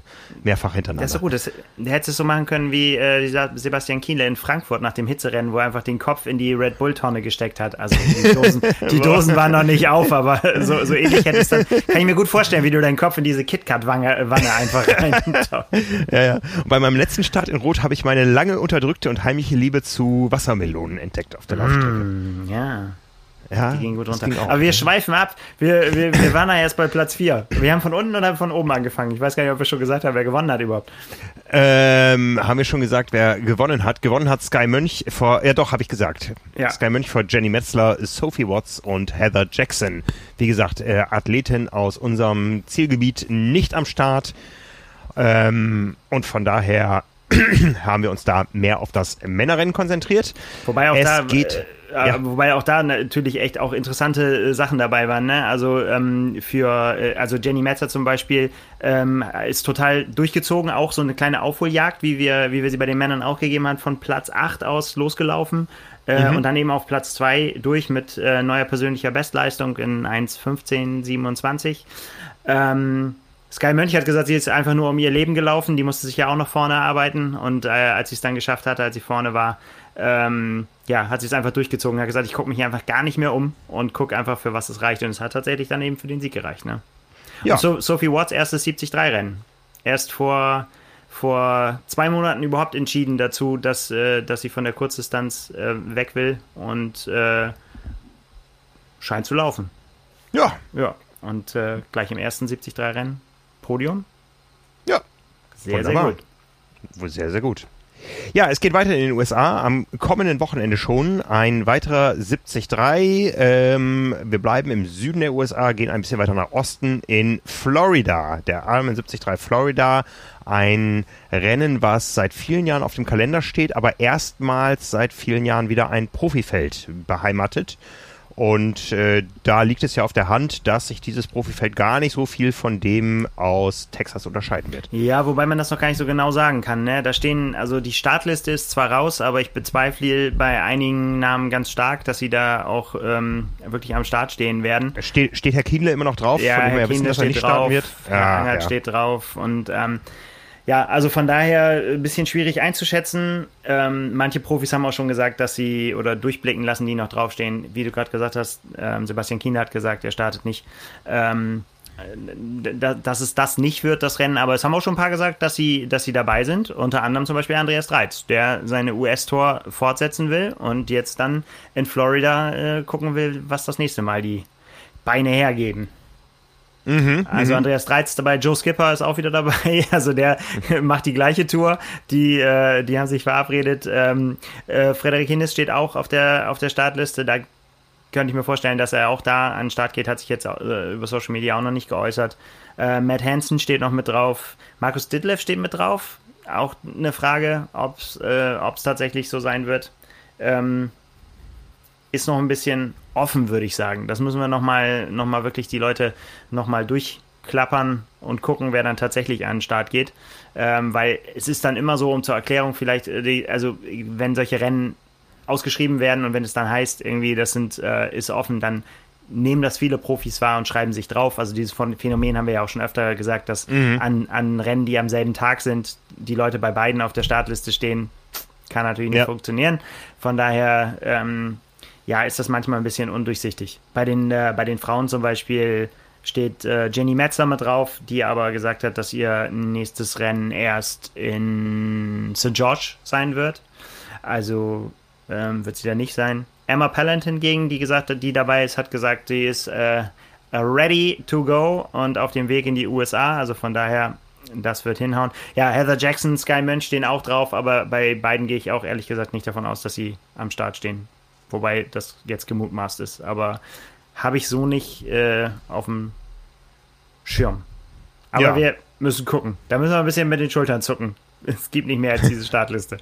ja, ja. Es geht ja weiter in den USA. Wie gesagt, am Wochenende jetzt Florida. Dann zwei Wochen später, am 1. Mai, der Ironman 73 St. George. Äh, jetzt werden einige Leute sagen, Moment, St. George, da war doch was. Ja, das ist äh, quasi die Generalprobe für die 73 WM dann Mitte September. Dann wiederum zwei Wochen später geht es zurück nach Florida, nach Panama City Beach zum Ironman 70.3 Gulf Coast. Panama City Beach bekannt als Austragungsort des äh, Ironman Florida. Und dann ähm, ist es nicht mehr weit. Am 23. Mai der Ironman in Tulsa in Oklahoma. Das große Aufeinandertreffen, auf das wir hoffen, vieler, ähm, ja, vieler derer, die gerne wieder eine volle Distanz starten und finishen wollen und das in einem Land, wo es momentan doch noch mit am wahrscheinlichsten ist, dass es auch stattfinden kann. Ja, da ich glaube, da darf man gespannt sein. Also ich glaube, da werden tatsächlich dann sehr viele aufschlagen, ähm, die sagen, ja, sie müssen jetzt mal wieder sich das volle Programm geben. Ähm, da darf man, glaube ich, sehr gespannt sein auf ein, auf ein sehr hochkarätiges Rennen. Ja, 23. Mai auch ausgeschrieben als Nordamerikameisterschaft, was äh, einerseits bedeutet, es gibt mehr Preisgeld, andererseits auch es gibt mehr Slots, sowohl bei den Profis als auch bei den Age-Gruppern für den Ironman auf Hawaii am 9. Oktober diesen Jahres. Und wir haben in den vergangenen Tagen mehrere Gespräche geführt mit verschiedenen Leuten bei Ironman. Und was man so raushört, ist, dass an diesem Datum aktuell nichts zu rütteln ist. Ja, also ja. man geht davon aus, dass der Ironman 2021 die Weltmeisterschaft ganz normal, wie sie im Kalender steht, Anfang Oktober in Kailua Kona auf Big Island stattfinden wird. Und das ähm, ja, ist natürlich auch für uns immer so ein großer Maßstab. Das ist noch ziemlich genau ein halbes Jahr hin. 179 Tage sind es noch von heute, genau. Ähm, ja, also wird mal wieder Zeit, oder? Fängt langsam an, wieder einzusickern, ne? Ja, es ist, ja. Ähm, es ist total seltsam, aber das kannst du vielleicht auch gleich nochmal sagen, wie es dir damit geht. Ich habe bei meiner ja, äh, ja relativ kurzen ja, Hawaii-Zeit, die seit 2016 äh, besteht, ähm, aufgrund, weil wir da eben einfach so viel Arbeit haben und solche festgefahrenen Arbeitsabläufe, dass das schon, so schlimm es sich anhört, auch so ein bisschen zu Routine werden muss, ne? dass man, dass man da hinfährt und dass man äh, sagt irgendwie so, ja, das kommt dann, das, dann macht man das, dann machen wir das mhm. und dann diesen an, an diesen Zeitplan sich so durchhangelt. Ähm, und ich glaube, dass das schon dieses eine, eine Jahr, an dem wir jetzt nicht da waren, schon reicht, um das alles auf den Kopf zu stellen. Und irgendwie, mhm. ich glaube, ich werde, wenn wir, wenn wir denn tatsächlich fahren, so wie es ja jetzt aussieht, ähm, äh, wieder aufgeregt sein wie beim ersten Mal. Ja, ja. Ne, also das, das ist auch so eine so sowas, was ich über die letzten Wochen, Monate festgestellt habe. So diese ganze Selbstverständlichkeit.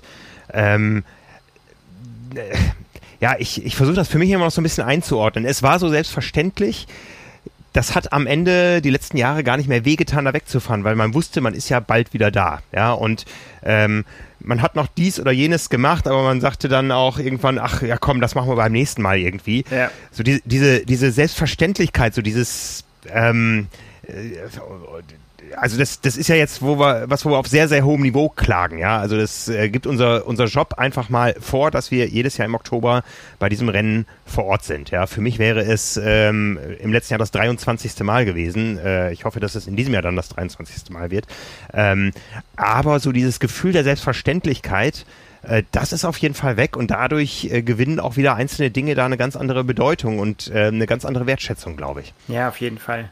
Also ich habe es auch schon ein paar Mal gesagt, also es ist äh, im Moment sickert es auch noch nicht so richtig, fängt es noch nicht so richtig an durch äh, zu sickern, aber jetzt, wo wir so, wenn wir darüber sprechen und äh, wenn, wenn so diese die Ungewissheit langsam weggeht, ne, das, das heißt, okay, das findet statt.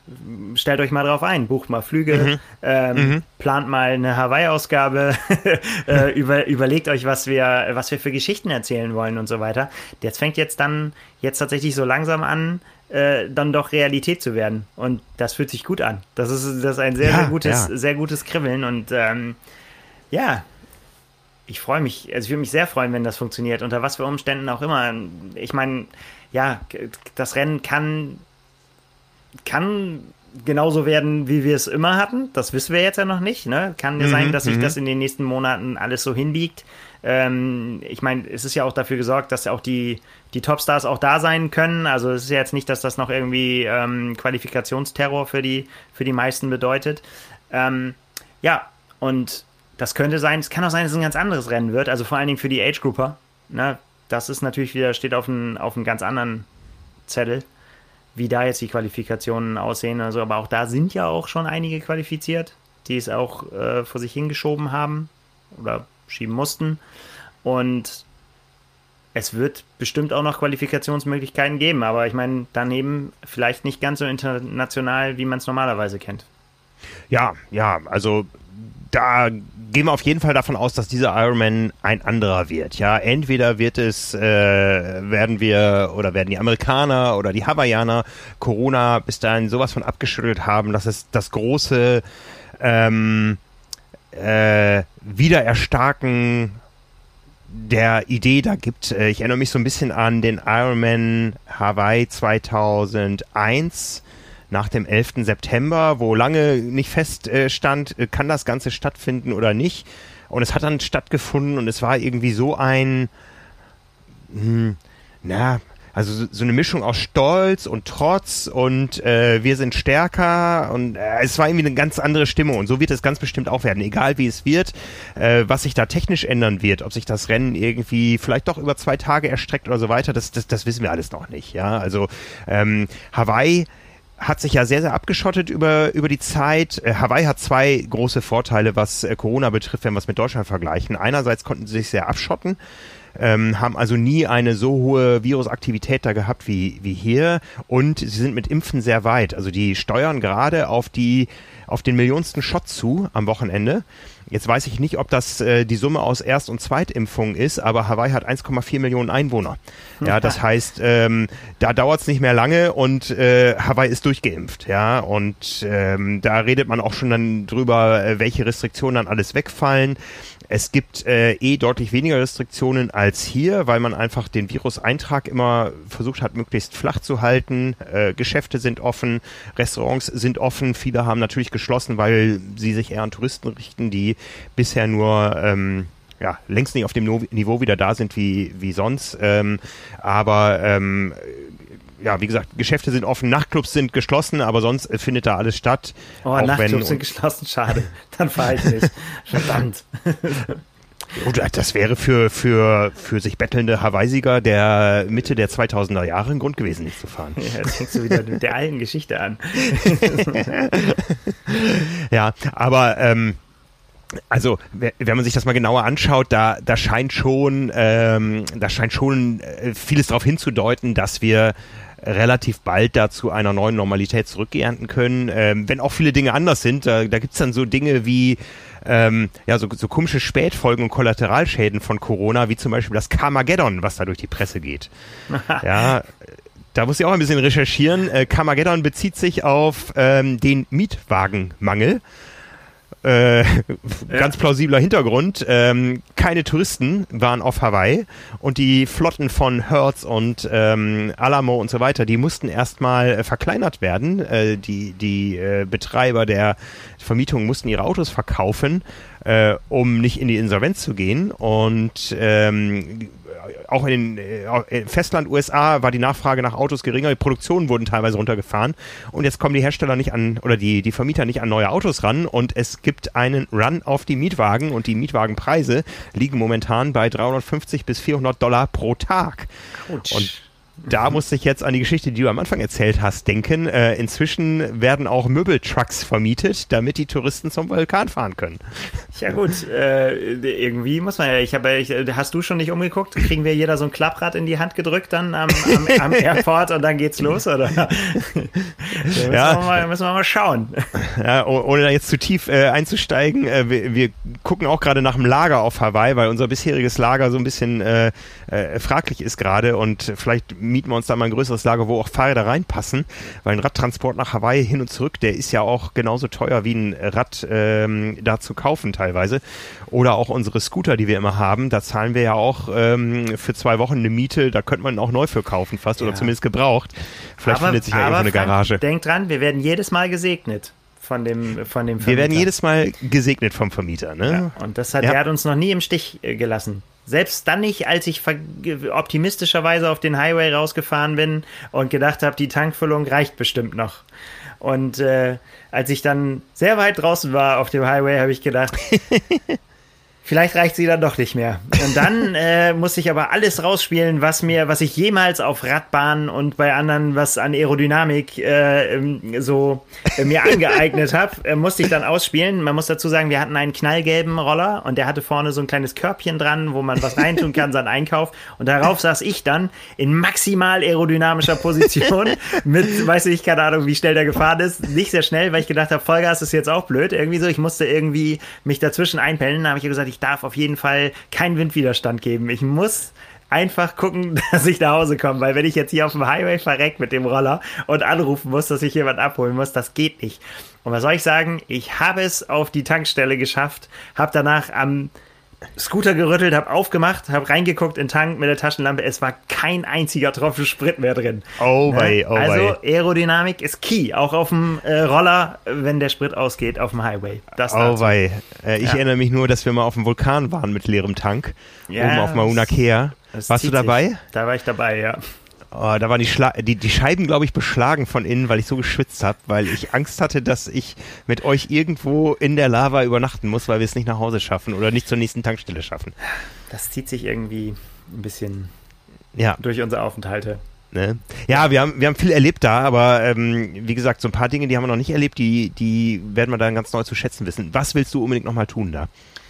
Äh, was will ich auf jeden Fall? Ja, am liebsten würde ich natürlich die Rennstrecke äh, mal komplett absolvieren im Wettkampf, aber das bleibt für mich ein, ja, wahrscheinlich ein Traum, der sich nie erfüllen wird. Das äh, muss ich einfach einsehen, dass ich da einfach nicht gut genug für bin. Das ist halt so. Da treffen sich halt die Besten der Welt und das ähm, realisiert man, finde ich, auch erst wenn man da mal wirklich vor Ort ist. Ne? Also, dass dann eben wirklich da auch nur Leute rumlaufen, die sie Quali irgendwo geholt haben. Und wenn man weiß, wie weit man hier von der Quali weg wäre, viele von uns, vielen wird das so gehen wie mir, dann äh, siehst du die Leute da halt geballt und ähm, fragst dich, wie soll ich da jemals das schaffen? Das frage ich mich. Mhm. Deswegen ist das was, was ich super, super gerne machen würde. Wird aber wahrscheinlich nicht passieren. Ähm, dann muss ich meine andere große Leidenschaft ausleben. Und ich würde extrem gerne mal zum Hochseeangeln gehen da. Weil oh ja. das mhm. ist, das, das ja, das Mekka des Big Game Fischens ist, äh, ist da in Kailua Kona und der Hafen ist tatsächlich, da stehle ich mich dann manchmal, wenn ich ganz bisschen Zeit habe, stehle ich mich da weg und drehe eine kleine Runde mit dem Roller durch den Hafen und äh, gucke mir die Fischerboote an und die äh, Kneipen, wo sich die, die Jungs dann treffen, ähm, wenn sie ihren großen Fang eingecatcht haben und das ist, äh, ja, finde ich beeindruckend das ist was auf jeden Fall, was ich nochmal so abseits vom Triathlon da gerne irgendwann mal machen würde. Wird aber auch dieses Jahr nicht passieren. Ziemlich sicher. ja. Schwupps ist wieder Rennwoche und man ist wieder komplett dicht, ne? Also, ja. Man könnte so viel tun. Was ich unbedingt nochmal machen möchte, ist Manta tauchen. Nee, das mir, ja. das sind mir, ich, da bleibe ich lieber über Wasser mit der Angel, aber äh, im, im, im Wasser, da ist mir dann zu. Ich weiß, das soll alles schön sein, aber du kennst ja meine Haiangst, du hast da ja von gehört. Und, ja. Äh, das nie im Leben würde ich da also ich, ins Wasser steigen mir hat mal äh, Jan Sibbersen davon erzählt, der hat das mal gemacht, äh, nachts, ähm, man fährt also nachts raus, äh, geht dann mit Tauchausrüstung ins Wasser und hat eine Taschenlampe dabei und durch dieses Taschenlampenlicht der versammelten Truppe, die dann da auf der auf dem ähm, Meeresgrund sitzt, äh, werden diese Mantarochen äh, magisch angezogen und mhm. schwimmen dann mit riesen Spannweiten so direkt über die Köpfe der äh, Taucher da hinweg. Ähm, Jan Silbersen äh, hat mir im Anschluss davon erzählt, also er ist nicht vom Hai gefressen worden. Haie gibt's da dann nicht äh, nachts. Auch tagsüber, ja, wir haben alle schon welche gesehen.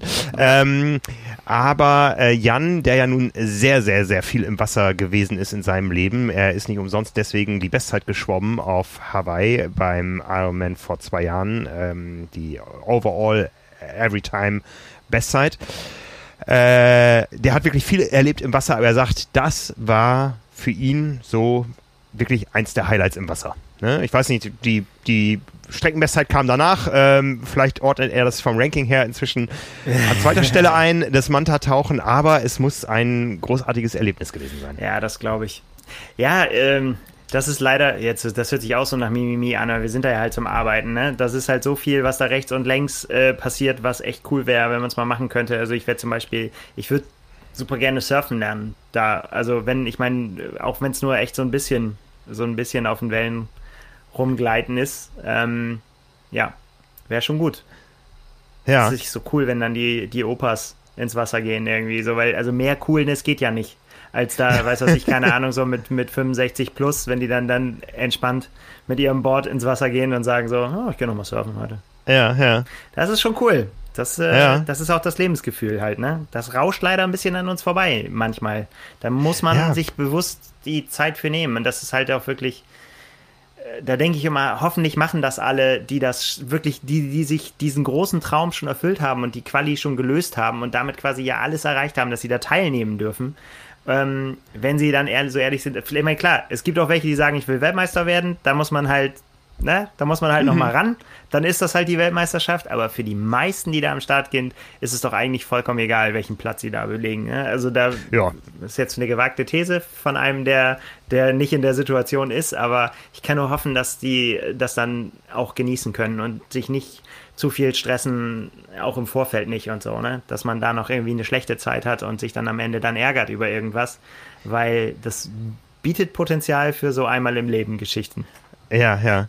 Ich möchte unbedingt nochmal auf den Mauna Loa, also auf dem Mauna Kea waren wir schon einige Male. Ich weiß gar nicht, wie der aktuell der Stand ist. Äh, da gab es ja äh, lange Diskussionen um das neue Superteleskop, das die Astronomen da bauen wollten. Und die ähm, Ur-Hawaiianer haben gesagt, nee, das ist unser heiliger Berg, wir wollen da nicht noch ein Teleskop. Ähm, haben dann quasi die Straße für die Baufahrzeuge gesperrt und in dessen Folge war halt die gesperrte Straße auch nicht mehr für Touristen zugänglich. Das heißt, ich glaube, als wir das letzte Mal da waren, hätten wir gar nicht hochfahren können. Ähm, der Umauna äh, äh, Loa ist aber durchgehend offen. Da gibt es ja auch seit einigen Jahren eine geteerte Straße hoch und man kann da tatsächlich 3000 Höhenmeter am Stück radeln. Ja. Ähm, ursprünglich hatte ich mal vor, da hoch zu wandern, von der anderen Seite, von der Vulcano-Seite aus. Äh, da habe ich nämlich mal einen Bericht gelesen von einem Namen, der hier auch schon mal gefallen ist, von Stefan Schlett. Ähm, ja. Man kann da also mit äh, Hüttenübernachtungen hochwandern. Ich glaube, das ist relativ karg. Ich habe immer das Bild vor Augen, ich wandere da eines Tages hoch und irgendwo begegnen wir da oben Stefan Schlett. Ja, also das würde einen nicht mal wundern. Ja, könnte sein. Oder der Joe, ja. Hawaii Joe, kann auch sein, dass er ihm begegnet ist. Wobei der kommt immer erst, wenn alles, äh, wenn alle anderen gehen, irgendwie so ab November. Dann, ja. Äh, ja. Ja. Ach, ja, ach ja, Mann. Jetzt ist aber, jetzt ist aber Sehnsuchtszeit ja, ja. angebrochen.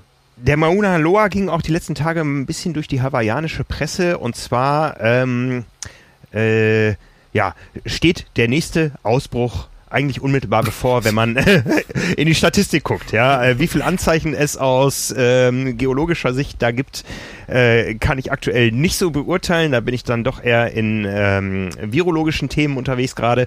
Aber äh, es ging ein bisschen durch die Presse, dass ähm, es Anzeichen gibt, die auf einen irgendwannigen Ausbruch des Mauna Loa hindeuten. Man weiß aber nicht wo. Ja, und da gibt es dann verschiedene Szenarien, äh, auf welcher Flanke ein Ausbruch stattfinden könnte. Also, was wir erstmal festhalten können, Kailua Kona ist safe, weil Ka äh, Kailua Kona hat quasi den Hualalai, das ist der Vulkan, den man immer beim Schwimmstart sieht, äh, als Schutzschild. Ja, wenn der Mauna Loa ausbricht, äh, der Hualalai wird das aller Voraussicht nach nicht tun, dann läuft die Lava entweder links oder rechts dran vorbei oder gleich in die andere Richtung nach Hilo. Ähm, und es gibt äh, Berechnungen und Szenarien, äh, je nachdem, auf welcher Seite des Gipfels der Ausbruch stattfindet, wie lange es dauert, bis die Lava unten am Meer angekommen ist. Und was die Wettkampfstrecke des Ironman betrifft, ähm, geht die Kalkulation dahin, dass es mindestens eine Woche dauern wird vom Zeitpunkt des Ausbruchs, bis die Lava tatsächlich den Highway überfluten wird und das Rennen mittendrin abbrechen wird. Ja, also zweieinhalbtausend Athleten da in Harvey unterzubringen, wird schwierig, glaube ich. Da bekommt der, der Begriff Cut-Off-Zeit eine ganz neue Bedeutung. ja, also wenn wir am 2. Oktober noch keinen Ausbruch haben, äh, kann das Rennen auf der Originalstrecke durchgeführt werden. Sehr gut. Dann drücken wir die Daumen, dass das so passiert. Auf jeden Fall. Ja. Ansonsten, man plant derzeit tatsächlich für den 5. Juni den Ironman 73 Hawaii äh, an der Koala Coast. Die liegt nördlich von Kailua Kona, nördlich vom Flughafen. Eine sehr, sehr interessante Strecke. Äh, Schwimmen im Meer, mehr so, äh, ja, nicht so die Buchtatmosphäre, die, äh, die ähm, Hafenatmosphäre, die es ja fast hat mit dem großen Pier von Kailua, sondern eher, ähm, ja, Hapuna Beach, großer Strand, ja, mhm. also sehr piktoresk. Und dann geht es auf dem Rad, äh, ja, quasi die nördlichen, die nördliche Hälfte des Ironman-Kurses bis Harvey und zurück. also alt, altbekannter Kurs. Ähm, über den äh, Startpunkt drüber hinaus auf der Rückfahrt zum, ähm, ah, wie heißt das Ressort? Ähm, äh, Orchid äh, Resort. Ähm, da ist das Laufen dann auf einem Golfplatz. Es ist strikt verboten, die Laufstrecke vorher zu testen, wegen fliegender Laufbälle. Aber sicher einer der schönsten Kurse, die es so gibt im Ironman-Zirkus. Äh, und man sucht da gerade Volunteers für den 5. Juni, ist auch da sicher, dass das Ganze stattfinden wird, wird auch da das Rennen entzerren. Nils, das wäre nochmal so ein Tipp. Wenn wir wollen doch mal eine Volunteer-Strecke machen, oder so? Soll ich da mal schnell eine fabrizieren? Könnte ich, äh, würde mich da zur Verfügung stellen wenn du dafür eine Einreisegenehmigung kriegst, dann kann ich dir nur empfehlen, bleib da. Dann, dann, kriegst du, dann kriegst du die vier Monate bis zum großen Rennen äh, Homeoffice auf Hawaii spendiert. Dann oh. haben wir oh. zumindest schon mal einen vor Ort. Sehr gut. Ja, mal Daily. mal gucken, da würden mir verrückte Dinge einfallen, glaube ich, wenn ich so viel Zeit hätte für Daily. Weiß ich Coda nicht, Daily. so gut wäre. Mit so einem langen Bart am Ende und so. Sehr schön. Kona Daily, du weißt, 21 Uhr äh, deutscher Zeit, 9 Uhr morgens Ortszeit, eine Institution. Ich freue mich schon wieder sehr drauf. Das Kannst du deinen Spruch so noch?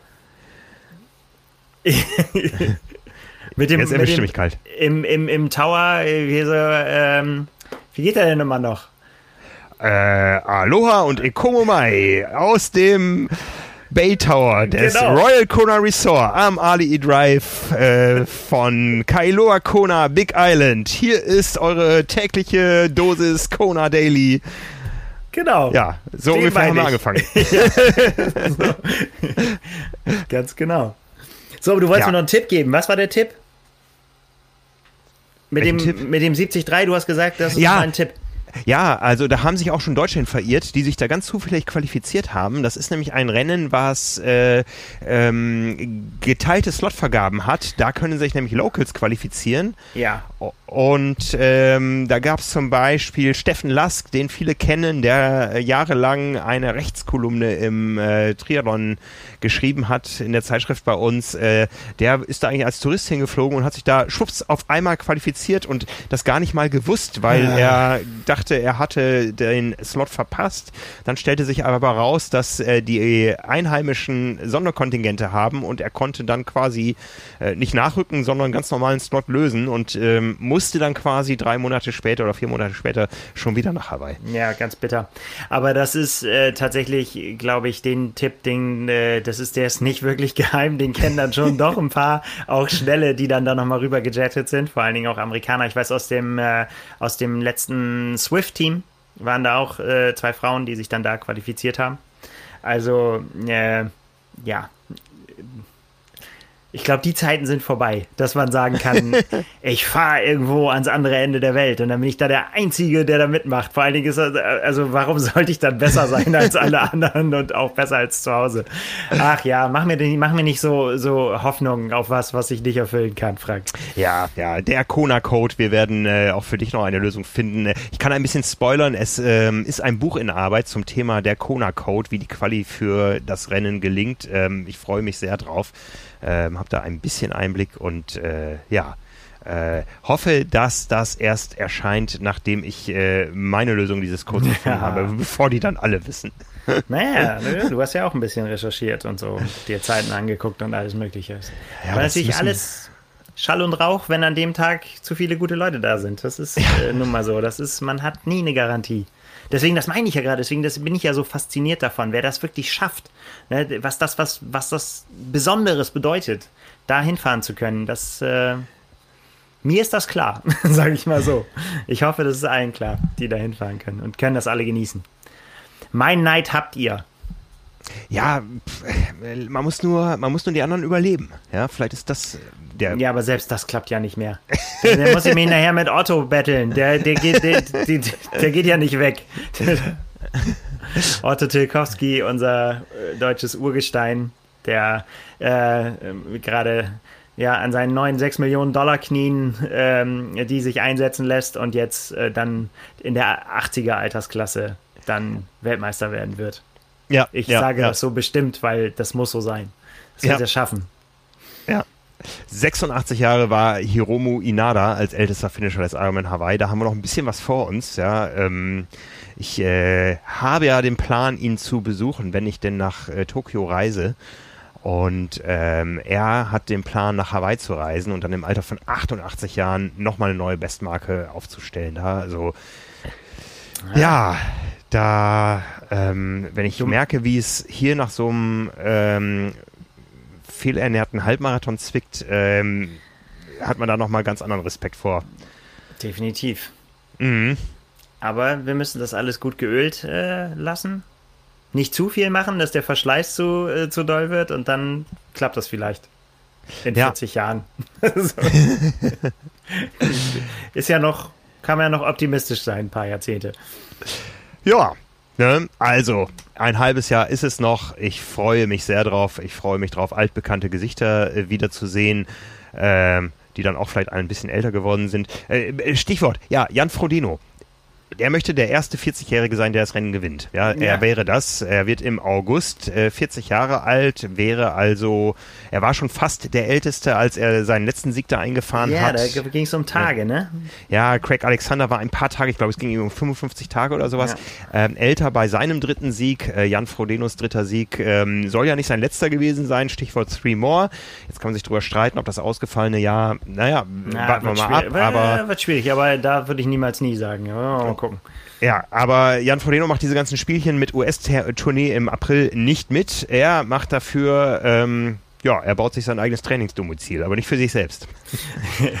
ja, wenn man so, wenn man so will, äh, auf jeden Fall. Nein, ähm, ist tatsächlich jetzt aufgepoppt, dass äh, es genau ein Jahr her ist, äh, jetzt äh, letzte Woche gewesen, dass er äh, sein äh, Try at Home gemacht hat, seine Langdistanz, die er sich im Corona-Lockdown, der ja in Spanien noch viel krasser war, ne? da war es ja wirklich Ausgangssperre und die mussten wirklich zu Hause bleiben und er dann, äh, ja, alle werden es gesehen haben, äh, selber zu Hause da die Langdistanz durchgezogen hat in seinen eigenen ähm, Trainingsmöglichkeiten, die er da zu Hause hat, in seinem eigenen Pool und dann auf der Rolle und auf dem Laufband.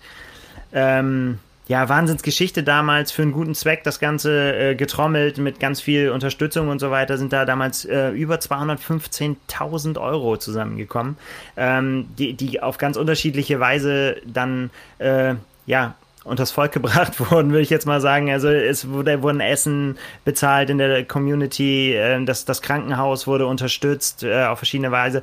Und eine große Nummer, die damals dann ähm, auch ja angekündigt wurde und die dann ja, über die Monate verwirklicht wurde, war ein Pump-Track, ja, wo, wo Leute halt einfach, wo er, wo er der, der Region und seiner, seiner Stadt was zurückgeben wollte.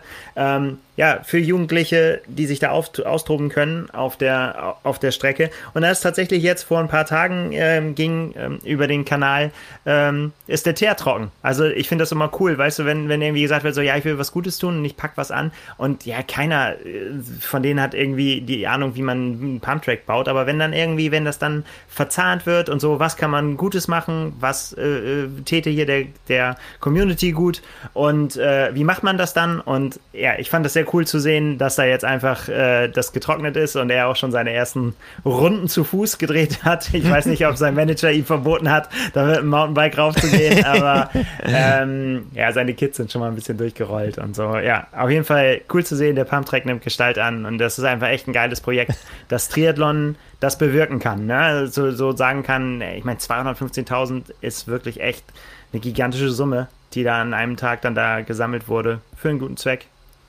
Gut gemacht. Hut ja. ab, Herr Frodeno. Hut ab.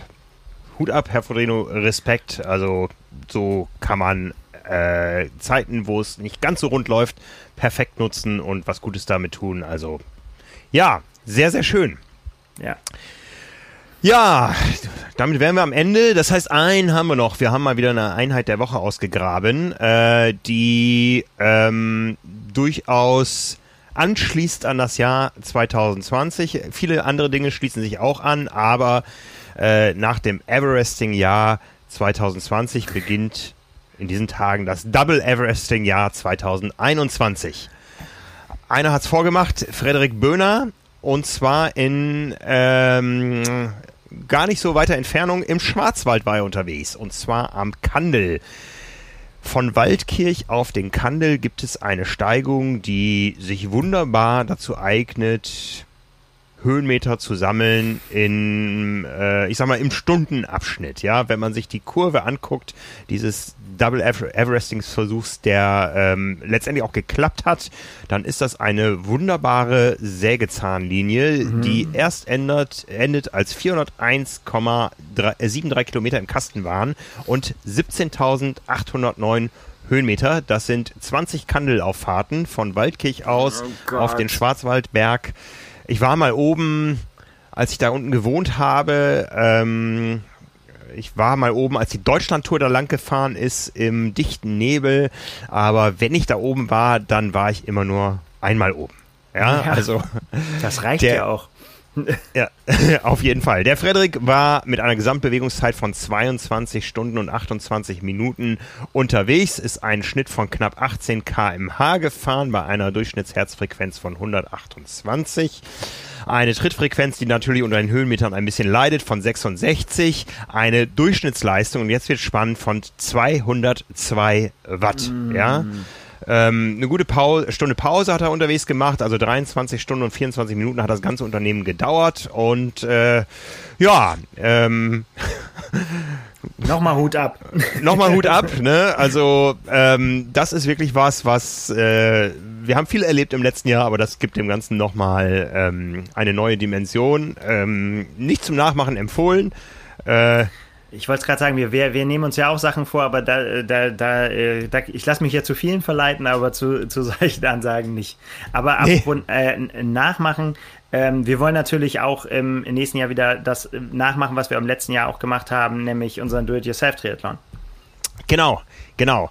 Die Rookies wissen schon Bescheid. Wir haben gerade unseren ersten Rookie-Kurs gestartet. Das soll nicht der letzte Rookie-Kurs sein. Wir haben es ein paar Mal angekündigt. Also die erste Class ist quasi unterwegs. Über zehn Wochen führen wir Rookies, die bisher noch nicht wussten, dass sie Triathleten sind, sondern auf dem Sofa saßen, ganz äh, gemächlich, behutsam. Ich nicht immer sagen, dass die auf dem Sofa saßen. Da sind vielleicht auch Sportler bei, die einfach keine Triathleten waren bisher. Oder die, oder die. Aber die, ähm, da haben wir auch den einen oder anderen. Also es ist wirklich ein Programm, was für jedermann schaffbar ist. Ja, ähm, da gab es auch teilweise unterschiedliche Erwartungen. Wir haben das dann teilweise so gelöst, dass ähm, die Leute, die sich fürs Rookie-Programm äh, angemeldet haben, aber dann irgendwann damit rauskamen, dass sie bisher schon 30 Kilometer in der Woche gelaufen sind, dass sie einfach den Allrounder-Plan äh, auch noch dazu bekommen haben, äh, nach dem Allrounder-Plan trainieren können, aber die ganzen Infos, die das Rookie-Programm auch enthält, eben auch bekommen. Da geht's viel darum, äh, was ist überhaupt Triathlon, was muss ich beachten, was muss ich, welchem Materialbereich ich mir anschaffen, äh, welche Regeln gelten, wie ist überhaupt die Reihenfolge dieser drei Disziplinen und sowas alles, äh, welche Übungen bringen mich weiter, ähm, wie hat äh, das Ganze mal bei Frank Wechsel angefangen vor vielen Jahren, bei seinem ersten Triathlon, da musste ich echt tief graben, ja, also ähm, irgendwann veröffentliche ich auch nochmal das Foto von meinem himmelblauen Neoprenanzug mit roten Reißverschlüssen. Ähm, sehr gespannt drauf. ja, ähm, aber wie gesagt, das Programm ist mehr als ein Trainingsplan. Die erste Runde ist unterwegs, ähm, diese Woche gestartet. Die endet dann eben mit einem Do-it-yourself-Triathlon am 20. Juni. Aber nicht nur für diese Rookies, sondern eben auch für alle, die nach unseren Plänen trainieren oder das auch nicht tun. Wir ähm, haben ja aus diesem Projekt Power and Pace ähm, gar nicht mal durch unser Zutun, sondern durch eine unglaubliche Gruppendynamik echt eine, eine coole Gang gebildet. Also da ist richtig was los. Ähm, und wir werden alle zusammen Ende Juni diesen Do-it-yourself-Triathlon feiern. Wir bekommen quasi stündlich Mails rein von Veranstaltungen, die nicht wie geplant zu diesem Zeitpunkt stattfinden können. Von daher machen wir das Ganze selber, haben da im letzten Jahr schon unsere ersten Erfahrungen gesammelt, bauen darauf wieder auf, auch du und ich. Absolut. Ja, ne? ja Absolut. Klar. Ja. ja. Und ähm, ich warte noch auf die Genehmigung meiner Strecke. bei mir selbst. Ob ich das ja. bei mir durchkriege, weiß ich noch nicht so genau. Aber ja, ja, das wird gut. Aber äh, das geht auf jeden Fall. Ja. Ich bin noch hin und her gerissen. Ob und genau, genau das gleiche. Du warst kurz weg. Jahr, ja. Äh, ich bin noch hin und her gerissen, ob ich jetzt genau das gleiche vom letzten Mal nochmal mache und äh, versuche das schneller zu machen oder ob ich mir was ganz Neues ausdenke. Ich bin ja. noch unentschlossen. Mal gucken. Ja. Ja, aber wie gesagt, wir, wir ziehen das wieder durch und ähm, ziehen auch gerade viele andere Sachen durch. Also dieses Thema Power and Pace, das hat doch, äh, wie gesagt, inzwischen fast so einen Clubcharakter. Wir haben ja gerade die Super League Triathlon gewonnen ähm, die Arena Games äh, Team Championships ne, ähm, mit doppelt so vielen Punkten wie Team 2, was äh, einerseits daran liegt, dass wir viele waren und andererseits aber auch, dass wir echt äh, gute Leute dabei hatten. Alexander Harrer und Viktoria Giel haben die meisten Punkte bei den Männern und bei den Frauen gesammelt und äh, daraus haben sich jetzt, äh, oder brauche ich gar nichts für tun oder jemand von uns, das kommt dann aus der Community, haben sich einfach weitere Projekte entwickelt. Äh, wir haben eine Strava-Gruppe, die schon richtig, richtig groß ist. Äh, wir haben ähm, ein großes Team, was am äh, Red Bull Wings for Life Run teilnehmen wird. Das kann ich nur jedem empfehlen. Also wer das nicht kennt, 9. Mai. Ähm, das Ganze hat bisher ja an mehreren Orten stattgefunden, wurde dann immer virtueller, so dass man auch schon in der Vergangenheit ähm, quasi überall teilnehmen konnte über eine App. Das Ganze läuft so ab, dass man losläuft und eine halbe Stunde nach dem Start, der für alle Menschen auf aller Welt zum gleichen Zeitpunkt stattfindet, startet ein virtuelles Catcher Car. Das heißt ein Auto, was ich glaube mit 14 km/h losfährt und im Laufe der Zeit immer schneller wird. Ja. Und wenn man denn von diesem Auto früher in echt, jetzt virtuell irgendwo überholt wurde, dann ist man quasi raus gewesen und am Ende blieb immer Florian Neuschwander über. So, so kann man sagen, ja. Ja, ne, also ähm, wer wer es mit diesem Auto wirklich aufnehmen will, der muss damit rechnen, dass er dann irgendwann über 80 Kilometer läuft. So viel habe ich nicht vor, aber ähm, auch da werden wir als Power and Pace Community an den Start gehen. Äh, wir haben inzwischen ein ähm, Virtual Club bei Ironman und äh, betteln uns da. Ähm, das ist ganz spannend. So, wir, wir sind immer Aufholer in der Woche, ja. Das Ganze mhm. ist, läuft auch noch nicht so lange, aber Björn Giesmann als Coach schreibt traditionell Montag als Ruhetag in den Trainingsplan. Das heißt, da bekommen alle anderen Teams erstmal Vorsprung. Und äh, ab Dienstag, äh, ja, greifen wir dann ein ins Geschehen. Sehr gut. ne? Bleibt und Genau, und ähm, auch ein Ironman Tree Club gibt's inzwischen natürlich noch ohne Relevanz, solange keine nennenswerten Rennen stattfinden, an denen Power Pacer äh, oder Triathlon-Leser teilnehmen können. Aber das Ganze werden wir sicher noch weiter zelebrieren und das macht gerade richtig Spaß, ähm, was da ähm, nicht nur eben auf dem Papier stattfindet, sondern auch in der Community, dass sich die Leute da auf Discord-Channels äh, wirklich äh, richtig, richtig heftig anfeuern und so.